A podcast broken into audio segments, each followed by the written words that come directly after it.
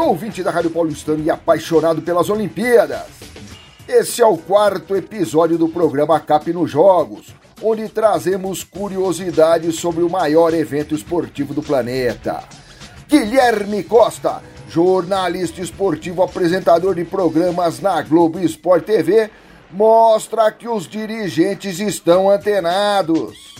Olá para todo mundo ligado no CAP nos Jogos. Há alguns anos o Comitê Olímpico Internacional percebeu que estava perdendo o público jovem.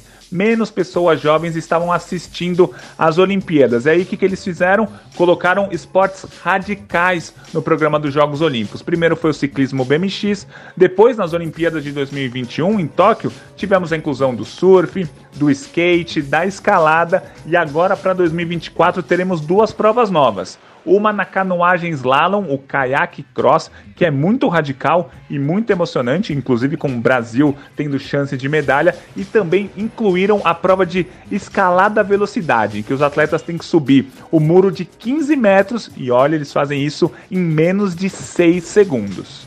Daniel Razelo, publicitário e artista plástico dos bons, conta mais uma história bonita.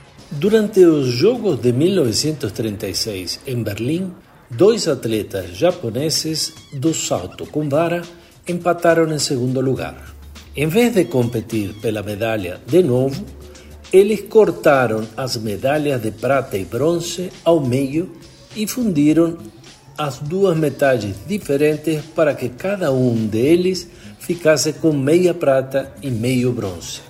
Paulo Brasil, economista especialista em finanças públicas, fala quando que esse amor começou. A primeira participação brasileira ocorreu nas Olimpíadas de 1920, realizadas em Antuérpia. Nos Jogos Olímpicos de estreia, o Brasil contou com apenas 21 atletas em cinco modalidades esportivas: natação, polo aquático, remo, saltos ornamentais e tiro esportivo. Augusto Silvestre, jornalista e apresentador do programa Cap Foco.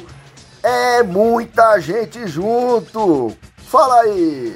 Desde sua primeira edição na Era Moderna, em 1896, em Atenas, até Londres, em 2012, os Jogos Olímpicos cresceram ao ponto de se transformarem no maior evento do planeta e único capaz de reunir delegações de mais de 200 países em uma mesma cidade.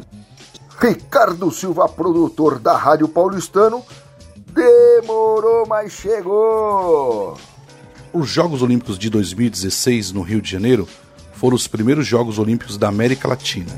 É isso aí, ouvinte! Sintonizem na Rádio Paulistano e viva o sonho de ser um atleta olímpico. Capira os Jogos com Renato Coelho para a Rádio Paulistano.